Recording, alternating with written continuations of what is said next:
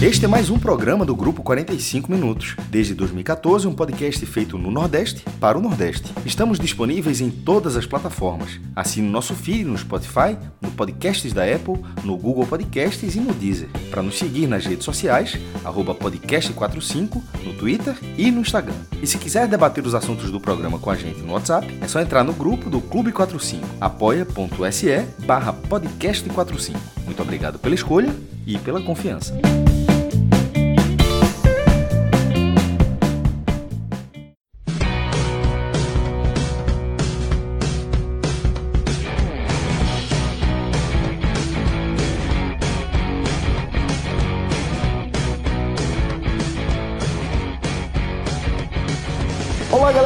Começando mais um Telecast. Eu sou Celso Ishigami, estou aqui com Fred Figueroa, com Tiago Minhoca e também com Rodrigo Carvalho, que está aqui na edição do programa, para a gente falar do empate 2 a 2 entre Fluminense e Ceará, a partida que abriu a 17 rodada da Série A do Campeonato Brasileiro. Né? Uma das partidas que abriram a 17 rodada da Série A do Campeonato Brasileiro um 2 a 2 né, que mostra como o Ceará, inclusive, parece é, conseguir né, ser eficiente jogando contra as equipes do Rio de Janeiro, mesmo no Maracanã, mesmo jogando é, na capital carioca. Né? O Ceará parece que está é, bem habituado a conquistar bons resultados, resultados importantes, mas não sei se é exatamente assim que a gente pode chamar aqui esse 2 a 2 Fred, eu lembro que no, no nosso Hoje Tem Bet, a gente chegou a destacar, né, um dos jogos que a gente se aprofundou mais sobre essa Série A foi justamente esse Fluminense Ceará. E no Hoje Tem Bet a gente falou como a gente imaginava um jogo difícil, um jogo duro, né, um jogo pegado. E foi basicamente isso que a gente viu, né? Com o Fluminense é, conquistando o empate, né, no apagar das luzes, mas quando o Ceará vencia por 2 a 1 o Vozão teve algumas chances, inclusive, de matar a partida. Então, Fred, queria fazer esse apanhado geral, né, porque, ao meu ver, o jogo acabou correspondendo à nossa expectativa de que seria um jogo duro, mas eu queria a sua leitura de como você vê esse resultado para o lado do Ceará. Celso, nesse programa que a gente começou a gravar agora em outubro, que é focado no pré-jogo, onde a gente faz as análises do cenário, nossas expectativas, nossas projeções para as partidas. Claro, como toda a nossa programação, focado nos clubes do Nordeste, mas também analisamos as rodadas como um todo. E tem uma parte do programa que é voltada para quem gosta de aposta. Inclusive, temos um especialista, um profissional da área, um tipster, que é Pedro Pato. Então, o jogo ele é analisado em três aspectos: cenário, projeção, nossa projeção, nossa leitura do que vai ser o jogo e a leitura a partir das odds que são definidas pelas casas de aposta e a gente utiliza o Bet Nacional como a nossa escolhida, né? já que é o nosso patrocinador, claro que a gente trabalha com as odds que o Bet Nacional traz. Para esse jogo, a leitura prévia que eu fiz encaixando o cenário com o perfil das duas equipes, era de que o Fluminense, mesmo em uma ascensão, era o time ideal para o perfil de jogo do Ceará. Porque o Fluminense ele é um time que eu considero neutro. O que é que eu considero um time neutro? Não é aquele volume ofensivo que muitas vezes você vê como o Atlético Mineiro, como o Inter, como o Flamengo, aquele volume ofensivo que é tão forte que incomoda, que não deixa você ficar confortável, minimamente confortável dentro do jogo. Tampouco o Fluminense é aquele marcador implacável, aquele time chato, aquele time que não deixa você jogar, que transforma o jogo é, num, num jogo de paciência, de você ter que ficar girando a bola, procurando o espaço. O Fluminense é um time neutro. E eu vou fazer um, vou trazer aqui um exemplo que vai encaixar perfeitamente na cabeça de quem está ouvindo. O Fluminense joga de forma muito parecida, por exemplo, com o que jogava o Bahia de Roger. E o Bahia de Roger talvez seja o maior exemplo de adversário perfeito para o Ceará. O Ceará ganhou todos os jogos. né, as duas finais da Copa do Nordeste, o jogo do brasileiro, o Ceará ganhou todos os três com uma margem de facilidade grande. Por que a partida acaba, acaba indo para o pau a pau, para o jogador a jogador? O Ceará é um time que também tem esse, esse, esse desenho de time neutro, porém, no fundo, ele é muito mais organizado atrás. O Ceará é um falso neutro. O Ceará tem uma força defensiva muito interessante que cria uma armadilha, sobretudo para esses neutros, e tem jogadores, isso é uma característica da formação do elenco do Ceará. Tem jogadores decisivos. Pode não encaixar, pode rodar mais, pode não ter, não ter titulares bem definidos. Eu acho que o Ceará, esse é um dos problemas do Ceará. Você não tem os 11 se desenvolvendo e evoluindo bem tá? dentro desse campeonato. Você está sempre mudando, você ainda não sabe quem são os pontas titulares, você não tem um centroavante é, definido, né? você não consegue evoluir para esse ponto, mas as peças com poder de definição estão ali. E a principal dessas peças é Vinícius Vina, né? E foi de novo a partir dele que saíram os dois gols do Ceará. Mas voltando para o pré-jogo, que foi a pergunta, nossa leitura foi essa: de que era uma partida em que o Ceará teria o cenário perfeito ou o cenário ideal para fazer o seu jogo ideal. Mas o Fluminense estava em alta e essa alta do Fluminense geraria cuidados. E foi o que a gente viu, tá? Um Fluminense que começou melhor, abriu o placar, porém depois disso o jogo foi para o controle do Ceará e terminou sob o controle do Ceará. E é isso, nessa tecla que eu vou bater. O Ceará mereceu ganhar o jogo. O Ceará mereceu a virada, mereceu a vitória. E hoje a gente não está fazendo o telecast de uma vitória porque a Série A é implacável.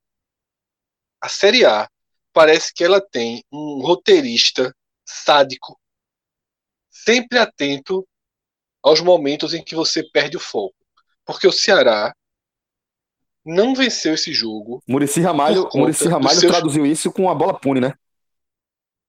Exatamente. O Ceará não venceu esse jogo porque dois dos seus atacantes perderam foco. O primeiro foi Leandro Carvalho, que fez uma excelente jogada. Eu acredito que era Lima, que estava livre, completamente livre dentro da área. E Leandro Carvalho não focou na vitória, focou nele mesmo. Isso foi o primeiro contra-ataque. Logo depois, uma outra jogada super bem trabalhada do Ceará. É, e de novo, na finalização, foi dado um toquinho de três dedos. Tá? Uma forma de finalizar é, inaceitável. Então, em duas jogadas de ataque, dois atacantes do Ceará perderam foco. E o Fluminense, que não construía, que não chegava, que não ameaçava, fez uma jogada feijão com arroz, uma jogada básica, um A mais B básico, e chegou ao gol como se o Ceará fosse um, um, um time congelado. É impressionante como o Ceará permitiu esse contra-ataque tá, no final do jogo, castigando, né, tirando dois pontos que seriam importantíssimos Claro que você acaba colocando na balança, ganhou do Corinthians em casa numa rodada também no final. Tá? É, esse jogo teve até uma semelhança, né? Contra o Corinthians foi um gol contra e um gol dado. Hoje também foi um gol contra e um gol dado. Porém, hoje, o gol contra foi muito mais mérito da jogada forte de Vinícius cruzando, Charles no primeiro pau. É muito mais mérito. Claro que, que o goleiro do Fluminense é fraco, que a defesa se enrolou, e permitiu que aquela bola terminasse em gol. Só tinha jogador do Fluminense depois do desvio de Charles, mas a jogada foi muito bem feita. E o segundo gol que foi dado também foi de pressão, né? O Ceará tem essa é uma das armadilhas do Ceará, essa marcação pressão e Vinícius é, prevaleceu. Eu acho que foi Digão, né, que perdeu a bola. Então é isso, sabe, Celso? Um jogo em que o Ceará, é, vou repetir também um, um, trecho do que eu falei no, no Hoje Tem que o Ceará tem um degrau, ele tem os dois pés do Ceará estão um em cada degrau. Um está no degrau de quem vai disputar o campeonato da primeira página, oitava, de oitava, décima, décima primeira, décima segunda posição, que vai disputar nessa área da classificação. E o outro pezinho de quem se complica e acaba ficando numa, numa área de risco. Mais uma rodada, tá? a rodada a gente ainda vai fechar a rodada, mas o Ceará tem um jogo a menos, então de certa forma equaliza. Mas é mais uma rodada que o Ceará está ali a três pontos, tá? E eu criei recentemente, tenho repetido em todos os programas, o que eu chamo de, de zona vermelha, né? É a zona de rebaixamento e três pontos acima. Se você está dentro sempre de uma rodada de risco, considere que você está sempre sob ameaça de rebaixamento. Se eu acho que o Ceará vai cair, acho que não. Se eu acho que o Ceará vai brigar na 15ª, 14ª posição, acho que não. Mas, assim como esse jogo mostrou que a Série A não perdoa, o campeonato também mostra. Tá? Ninguém sabe o que vai acontecer. Ninguém sabe. Hoje, Vinícius machucou o ombro, não foi nada, saiu do lugar, deslocou, voltou. Mas perde Vinícius por 5, 10 rodadas, tem uma lesão, perde o time, o time perde sua, sua peça mais decisiva. Você não pode achar que a Série A ela vai ser sempre linear, que vai estar tudo sempre ao seu alcance. Isso é muito perigoso. O Ceará nas duas últimas edições da Série A que disputou, ele viveu momentos completamente distintos. Foi um time que largou muito mal e conduziu talvez, assim, junto com a do Fluminense, aquela clássica do Fluminense, a mais impressionante reação, tá? Da história. Então o Ceará fez esses dois campeonatos de momentos completamente distintos que por por serem tão extremos fizeram com que o time tivesse sempre a concentração e sempre o foco, tá? De ser um time que larga muito mal e depois reage passa a jogar um campeonato só de decisões, o outro time que sai perdendo força e também acaba jogando o campeonato de decisão, mesmo de forma negativa. Tem que ter um cuidado, porque a Série A ela tem uma armadilha. Tá? A armadilha da marola. O Ceará não pode aceitar a marola, nem deve aceitar a marola. O fato do Fortaleza jogar esse campeonato ajuda muito, porque a rivalidade puxa. Tá? É, eu acho que o Ceará tem um, um, uma bolha né, de, de proteção, muito porque a gente sabe que o time pode mais. O time demonstra poder mais. Porém, o time não está colhendo o seu potencial. Isso é preocupante, tá? Tabela muda, jogador se machuca, treinador sai. São muitas rodadas. Isso vai até dia 21 de fevereiro, 27 de fevereiro, nem lembro mais. Vai até o final de fevereiro. E é preciso estar preparado para todas as curvas. E a única forma de estar preparado extraindo os pontos quando eles estão ao seu alcance. E não foi o que aconteceu no Maracanã. Minhoca, como a gente estava destacando, né? É, a, a Série A de vez em quando ela aponta alternativas, né? Onde você pode garimpar pontos que você é, não conta de forma tranquila, né?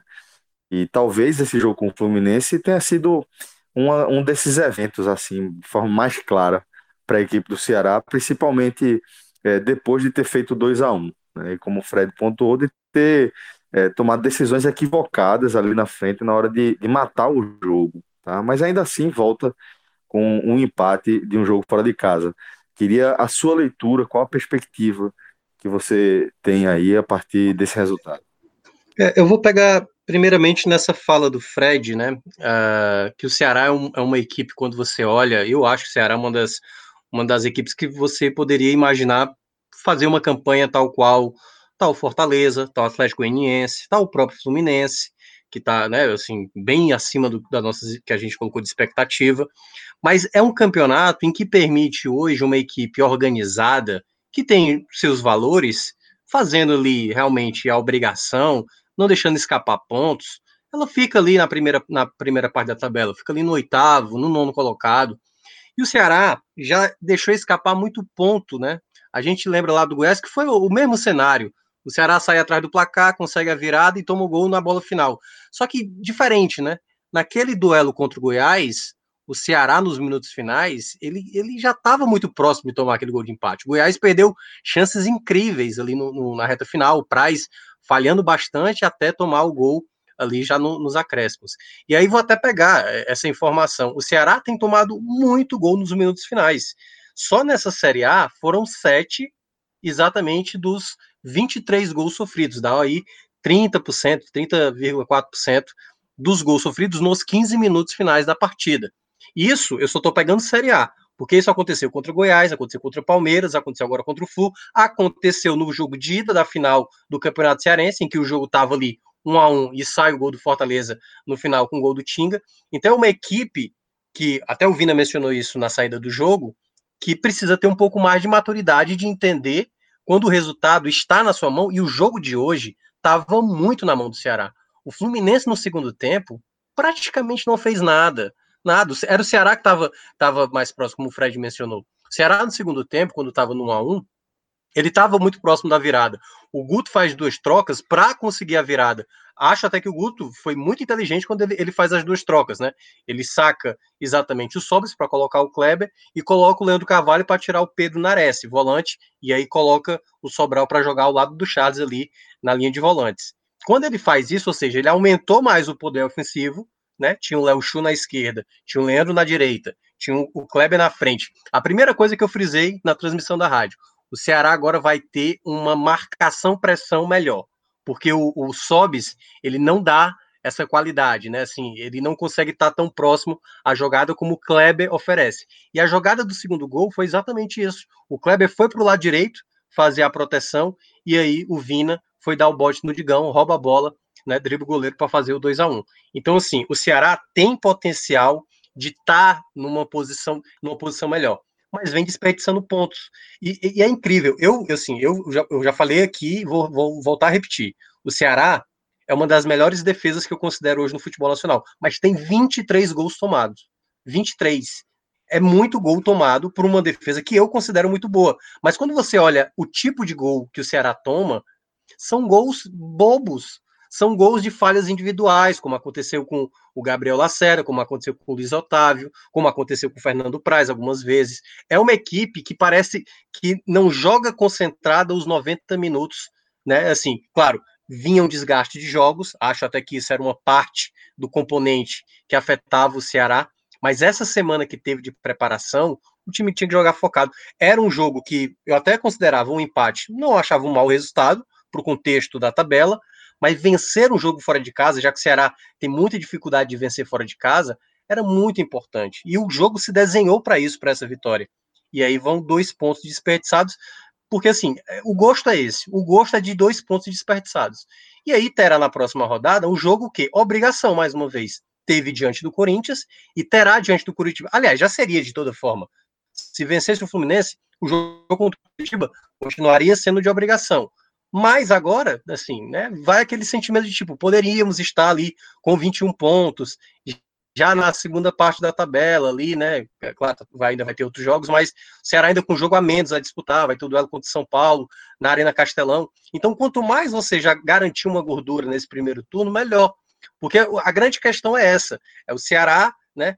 Tá muito oscilante, aí perde ponto aqui, perde ponto lá. O Ceará tem capacidade demais. Acho que o Ceará é, precisa ser conversado isso com os atletas, né? De entender como segurar esse jogo. Quando tem ali aquelas jogadas, como o Fred falou, a do Leandro Carvalho, que, enfim, é impressionante como o Leandro Carvalho tem tomado decisões seguidas em jogos erradas, né? Eu já falei aqui outras vezes, tanto que eu tinha falado depois do jogo contra o Atlético, para ele perder a titularidade, perdeu, Léo Chu entrou e entrou muito bem, hoje também fez uma boa partida mais uma vez, mas o Leandro também precisa se ajudar. A jogada não era para finalização ali, a jogada era para trabalhar, era para ter dado passe. E aí ele desperdiçou mais uma grande chance e é um ponto em que o Ceará ainda precisa corrigir para melhorar nessa Série A. Né? Essas lacunas que, enfim, saídas de jogadores do setor ofensivo, como o Beckson, uh, enfim, outros jogadores que acabaram saindo, ainda precisa de reposição, a gente já falou aqui algumas vezes, e precisa né, ser anunciada. A torcida está esperando isso já há um bom tempo e o Ceará tem capacidade demais. Agora, só um detalhe a mais que eu queria falar sobre a partida é que o primeiro tempo, o Ceará é, como o Fred disse, o primeiro, o comecinho do jogo, o Fluminense foi melhor, teve uma cabeçada errada do Fabinho, que o Fred bateu de fora, depois vem a jogada do gol, erros nas laterais, na jogada do primeiro gol do Fluminense, o Fabinho é, ficou um pouco por dentro, e aí a cobertura nem, de, nem do Pedro Nares e nem do Sobral estava acontecendo, e aí o cruzamento é de boa no segundo pau, talvez o Bruno Pacheco não acreditasse que o Luiz Henrique fosse cabecear, e a bola entrou de uma maneira bem estranha, né? Ela bate no travessão, bate na trave e entra. Foi um gol meio maluco, a bola como entrou. Aí, ao sair atrás do placar, o Fluminense praticamente não, não criou mais nada. Foi uma equipe bem, bem burocrática, sem objetividade.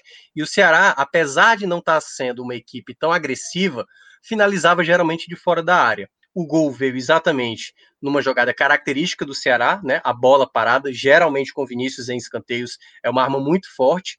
O, o próprio Charles desviou aquela bola, mas a lambança ali do, do, do Hudson com, com o próprio, eu ia falar Alisson, quem dera fosse o Alisson, né? Com o, como é o nome do irmão dele? Agora já, fugiu o nome. Ah, o Muriel, Muriel. Muriel foi o, exatamente o goleiro, né? Assim, conhecido por ter péssimas saídas de bola, é, de, de, bola parada, e mostrou isso durante o jogo, não só por conta desse gol, a, a, aconteceu isso também em outros momentos. E quando o Ceará empata naquele momento, era um, um, gol no momento certo, né? Porque você empatava no final do primeiro tempo. Você tinha possibilidades de tentar alguma coisa no segundo, porque no segundo tempo o Ceará, desde o início, criando muitas possibilidades. Teve uma que foi um passe do Vini em profundidade para o Léo Chu, que bateu muito rente à trave, foi uma chance bem desperdiçada. Teve outras também com o próprio Léo Chu, aí aquelas que a gente já citou do Leandro Carvalho, a do Kelvin, que pegou uma. O Kelvin, na jogada do Kelvin, eu acho que é aquela coisa, ele não tinha a segurança de bater de direita, porque a bola ali, quando veio, era para bater de direita. Ele foi bater de esquerda e a zaga travou. Até eu vi torcedores do Ceará lá no nosso Clube 45 alegando um possível toque de mão. Pela imagem que foi, pelo menos, exibida, não dá para ter clareza, né? Fiquei até com a impressão de ser mais peito do que no braço. E, em todo caso, depois vem o gol do empate lá do castigo, numa falha que é curioso. Quando você vê o começo da jogada, quando a bola está do lado esquerdo, tem quatro jogadores na área. São os dois zagueiros, o Bruno Pacheco e o Charles, juntamente contra os três jogadores do Fluminense, o Fred, o Barcelos e um outro que agora eu esqueci. E aí vem o cruzamento, exatamente do Caio, e aí, na hora que a bola é levantada, o Charles sai da área e fica no 3 contra 3. E foi a única falha do Ceará no segundo tempo defensiva porque deixaram exatamente o Fred cabecear e o Danilo Barcelos pegar sobre ali, porque é aquele movimento natural que geralmente os defensores fazem, né? Quando a bola é levantada na área, alguém desvia, todo mundo recua, e aí gerou exatamente um espaço para o Danilo Barcelos fazer o gol do empate. De fato, um resultado amargo para o que foi o desempenho do Ceará. Ceará é aquela coisa, merecimento é, é até complicado a gente falar, porque não teve um erro de arbitragem mas assim, o Ceará ele deu a brecha para escapar de um jogo que ele fez muito bem. Ele fez um jogo para ganhar, mas ele próprio também acabou permitindo, na única falha do segundo tempo, o 2 a 2 que será lamentado, pelo menos até o jogo da, da próxima quarta-feira, ou do, do próximo final de semana. Minhoca, já fica por aqui também, porque eu quero que você siga a sua análise agora a partir do, dos destaques individuais. Quem chamou tua atenção aí nesse jogo? Vamos lá. É, os destaques positivos na minha avaliação, assim, eu considero o Vina muito importante. É, na transmissão da rádio, até o apresentador perguntou: Minhoca, você não acha que o Vina tá um pouco sumido do jogo? Eu falei: olha, não tô achando. Aliás, ele é o jogador com mais posse. O Vina estava voltando praticamente na linha dos volantes para receber essa bola e distribuiu até bem. Virou para Fabinho algumas vezes, conseguiu boas trocas com o Léo Chu do lado esquerdo. Então, para mim, ele foi muito participativo. Errou, errou muito no primeiro tempo. Mas no segundo tempo, né, ele além de ter participado da jogada que foi é, o gol contra lá do Fluminense, né, ele bateu o escanteio, ele dá um passe pro, pro próprio Léo Chu fazer o gol da virada, e o Léo Chu não aproveita, ele faz o gol roubando a bola, driblando o goleiro, acaba se machucando ali na, na jogada, é, mas para mim ele foi o melhor do jogo, assim, foi o jogador mais participativo da equipe. O outro jogador também que, vai me, que me chamou a atenção, mais uma vez muito bem, o Léo Chu, que foi uma válvula de escape muito importante. Era algo que o Ceará estava precisando assim urgentemente. O Sobral, ele é um jogador muito voluntarioso, mas ofensivamente ele tem limitações, né? Ele não é um jogador agudo, não é um jogador de velocidade, não é um jogador de drible. E aí o Ceará estava urgentemente atrás desse jogador, porque o, o, Leandro Carvalho não oferecia isso. O Leandro Carvalho errava demais, aliás, vem errando demais, e o Léo Chu cada vez mais mostra que é um jogador que é opção mesmo para ser titular hoje do Guto, né? Segundo jogo dele seguido como titular, e vai se firmando nessa posição com uma característica necessária. Embora tenha saído ali uma, né, uma reclamação de dor, não sei qual foi a gravidade, mas a gente vai saber depois se foi algo só de pancada ou se foi algo mais grave. E a minha terceira escolha desse pódio, eu vou ficar com o Brock. O Brock foi muito bem no jogo defensivo mais uma vez, bolas aéreas mais uma vez foi muito bem, bloqueou chutes importantes em, em possibilidades do Fluminense. Esses três jogadores acho que tenham sido assim, os que mais se destacaram, mas claro, Charles também foi muito bem, apesar de ter errado algumas coisas. O Sobral, ofensivamente, é um cara que carece ainda de, de valências, mas esses caras vão acabar se safando assim da, da, do momento. O Pacheco foi muito bem também, roubou bola, gerou possibilidades de contra-ataque. Então, esses caras eu considero assim os melhores da partida de hoje. Completando aqui o que Minhoca falou, né, na verdade, voltando para o debate que ele teve durante a transmissão na rádio, a capacidade de, de decisão de Vinícius, que já existia, sempre existiu, né? Ele sempre foi um jogador muito decisivo, mas sempre foi um jogador sem ritmo, né? Não, não tinha intensidade, por isso não se firmava como titular. E você não tem basicamente registro de Vinícius jogando mais partidas como titular do que como reserva em nenhum campeonato brasileiro. Mas no Ceará, primeiro, mesmo quando ele baixa a intensidade, e alguns jogos ele desaparece, normal. Ele continua sendo ele, né? Não é porque mudou de nome e, está vivendo a temporada acima que ele também vai mudar todas as suas características. Na verdade, ele nessa temporada ele evoluiu em vários aspectos e o time se, enca se encaixou muito bem dentro do time. Agora, ele ficando em campo, tá? Dentro desse, da forma como o Ceará joga, encaixado com ele, o poder de decisão dele tem sido um dos principais entre os meias desse campeonato, tá? Vinícius tem que ser considerado efetivamente um dos melhores meias dessa Série A. Poder de definição é absurdo. Veja só, é o que eu falei na minha primeira, na minha primeira parte do comentário. Se você for na, a grosso modo, você vai dizer isso. O Ceará fez um gol contra e um gol dado. Mas na verdade, o mérito das duas jogadas é fundamentalmente de Vinícius. Das duas. Sem falar que depois que ele rouba a bola, a qualidade que ele demonstra na frente de Muriel é tranquilidade, cabeça erguida, potencial técnico. Ele usa tudo, tá? Então, é, a gente sabe que é o maior jogador do Ceará nessa, nessa Série A. Não é fácil, tá? Ser o melhor num time que tem Charles, que também foi decisivo, que também é um cara de alta entrega, num time que tem Fernando Sobral, hoje mais discreto, mas também um jogador de alta performance. E eu repito, disse isso no, em vários programas, em programas, em programas do Ceará, em programas em que a gente analisa o brasileiro. Eu acho que os três melhores jogadores hoje do, do Nordeste no Campeonato Brasileiro são os três do Ceará. Certo? Para mim, os três melhores jogadores do Nordeste no Campeonato Brasileiro, mesmo o Ceará sendo hoje o terceiro time na classificação, está atrás do Fortaleza e do Esporte. Mesmo assim, eu considero que o trio Charles Fernando Sobral e Vinícius formam o que há de melhor em desempenho no futebol do Nordeste nessa Série A. Você vai trazer outro aqui, ali, tá? você tem no Fortaleza. Eu sempre digo que o quarto eu considero Felipe, né, o goleiro do Fortaleza. Mas você já tem hoje Maidana no esporte, muito bem. Mas no nível desses. Esses três seriam titulares em todos os times. Jogando o que estão jogando, eles seriam titulares em todos os outros times. Em todos os outros times. E isso, ele, ele, isso pesa demais. É o mesmo, é o mesmo caso de Felipe. Que ainda, que ainda poderia ter algum torcedor do Bahia que dissesse Douglas, mas eu ainda acho que Felipe é mais seguro.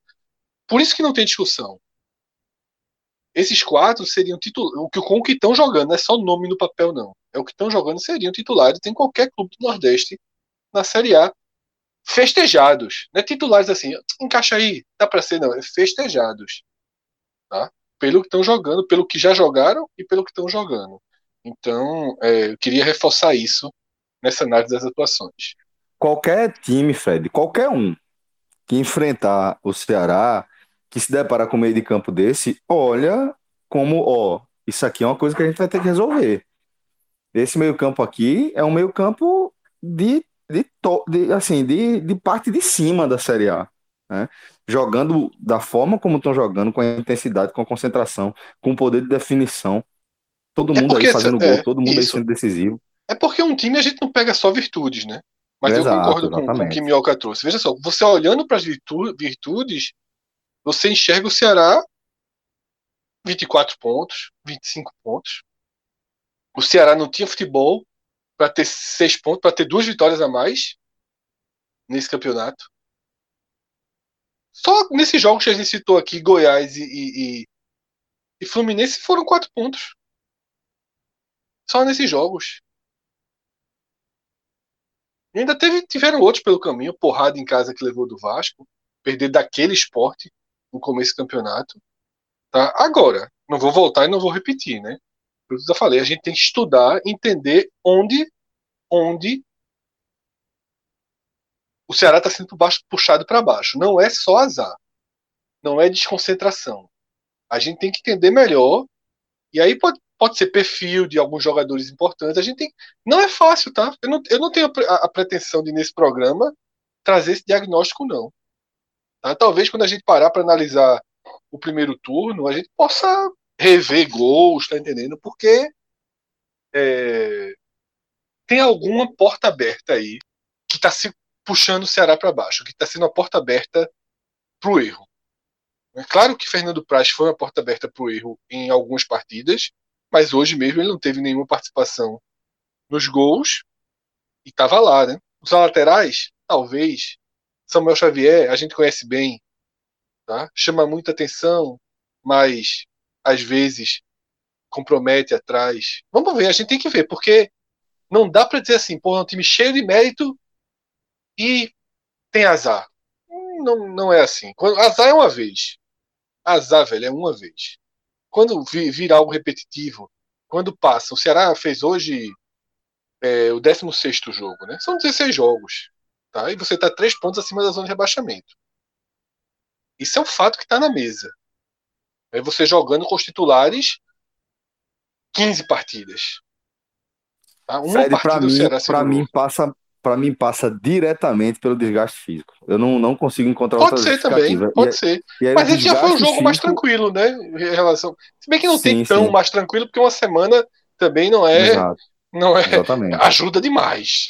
Mas Bom, Fred, você também... sabe que, que eu valorizo demais a questão física, demais, demais mesmo é, num campeonato como a Série A, principalmente, onde a gente não vai ter, não é uma Premier League, não é um, um, uma Série A da Espanha que você vai ter um grupo ali de elite que não vai perder para ninguém, né? Que vai ser campeão aquela equipe que tropeçar menos, não é a que vencer mais, não é a que for mais eficiente, é que ali, sabe, no nível de excelência faltou aqui aquele brilhozinho, pronto.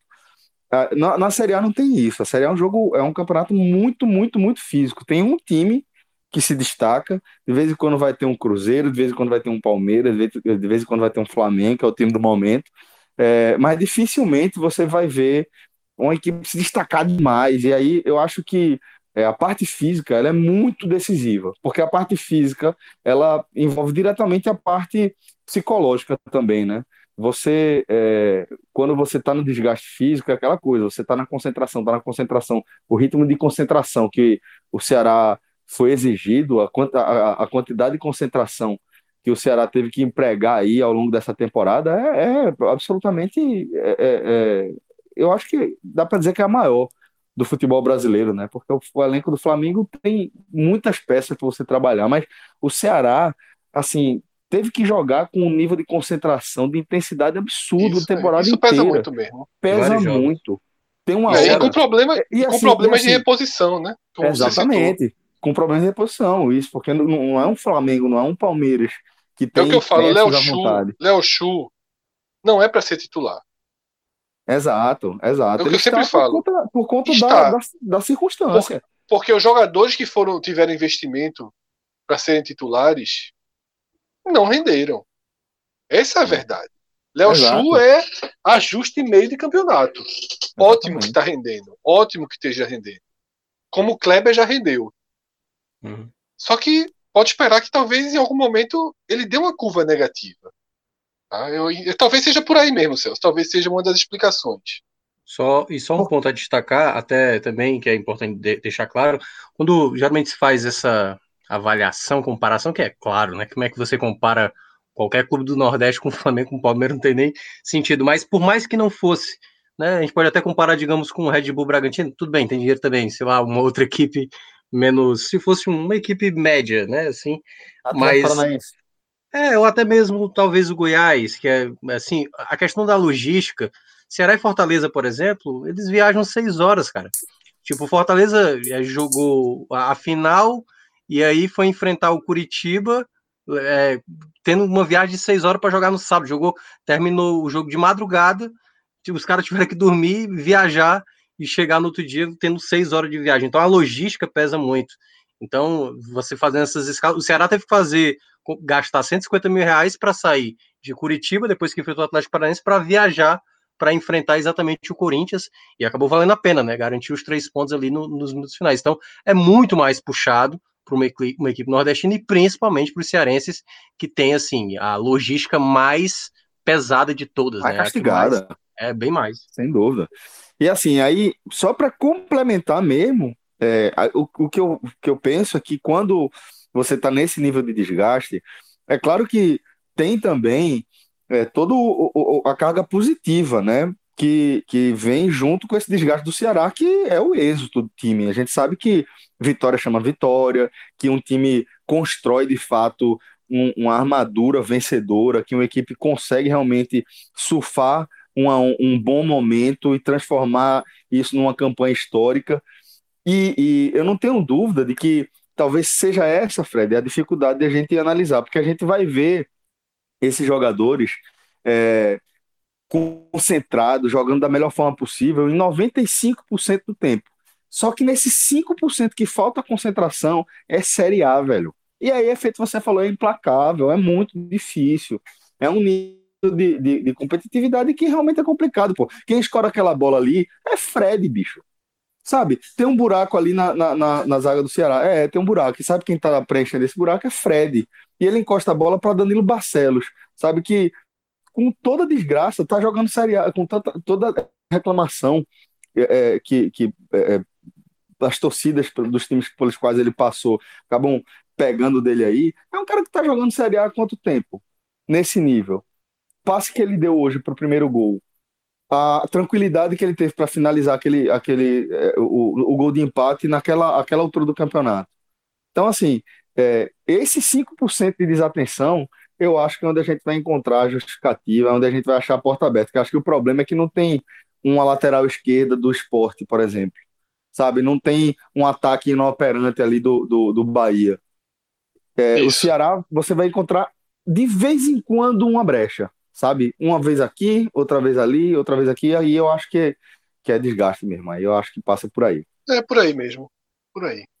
Então, Minhoca, vamos fechar aqui o programa com os destaques negativos, né? Quem é que realmente é, nos chamou a atenção é, nesse, nesse 2 a 2 É, curiosamente, os jogadores que eu vou citar têm a ver com os problemas do sistema de jogo do Ceará. Por exemplo, um deles é o Sobis. Né? O Sobis não é para ser o centroavante do Ceará, não é para ser o centroavante do Ceará. Ele está sendo centroavante do Ceará porque o Kleber é um garoto, caiu de rendimento e não tem mais outra opção. O Beckson foi embora, o Rodrigão está machucado, enfim, quando voltar talvez não vai ser nem utilizado. E é um problema que o Ceará ainda tem que resolver para o seu time, né?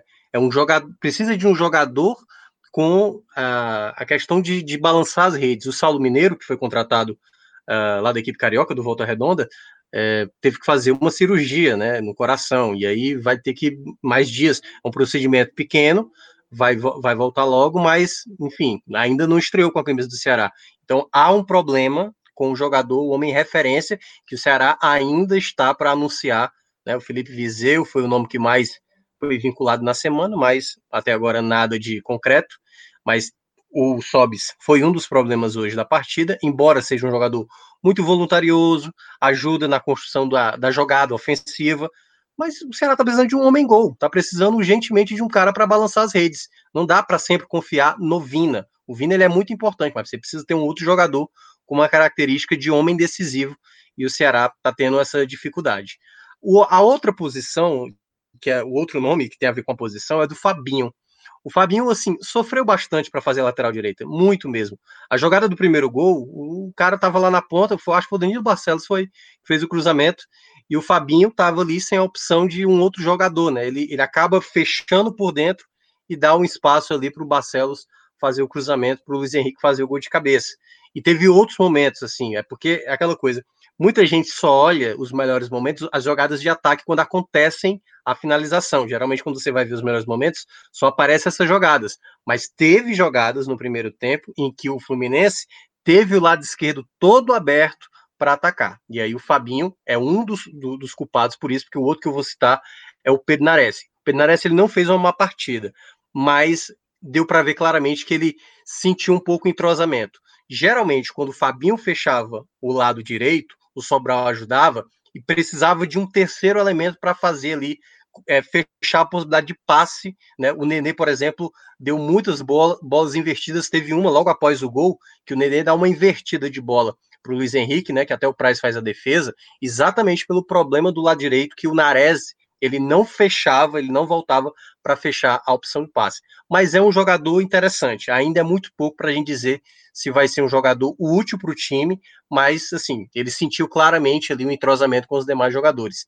Os que entraram no segundo tempo, o que a gente pode citar como menção rosa, porque foi pouco tempo jogado, dá para puxar a orelha, né? Tipo Leandro Carvalho, que desperdiçou uma boa jogada para fazer o 3 a 1 O próprio Kelvin, na maneira ali, faltou ele arriscar com a perna direita, bateu com a esquerda e a defesa tirou. Então, assim, esses jogadores que acabaram entrando no segundo tempo, eu não considero assim. O Kleber, por exemplo, também, que não causou tanta diferença, ajudou mais no posicionamento defensivo. É, são jogadores que não foram úteis na ideia de mudar a cara do jogo, né? O Lima também não.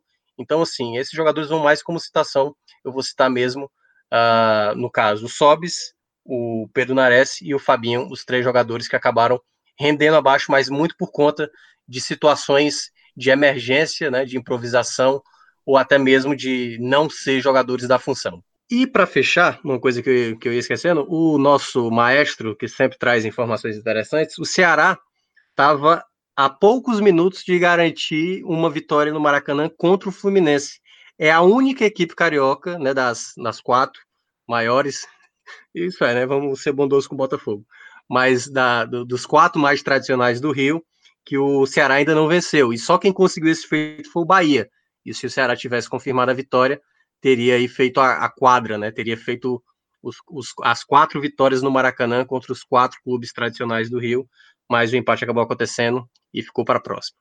É carta, viu? É carta. Pontuar no Rio de Janeiro é, não é, não é coisa mais simples do mundo, não. Então, galera, obrigado demais pela resenha, obrigado pela companhia, tá? A gente vai ficando por aqui. Desejo a todos uma ótima semana. Forte abraço e até a próxima. Tchau, tchau.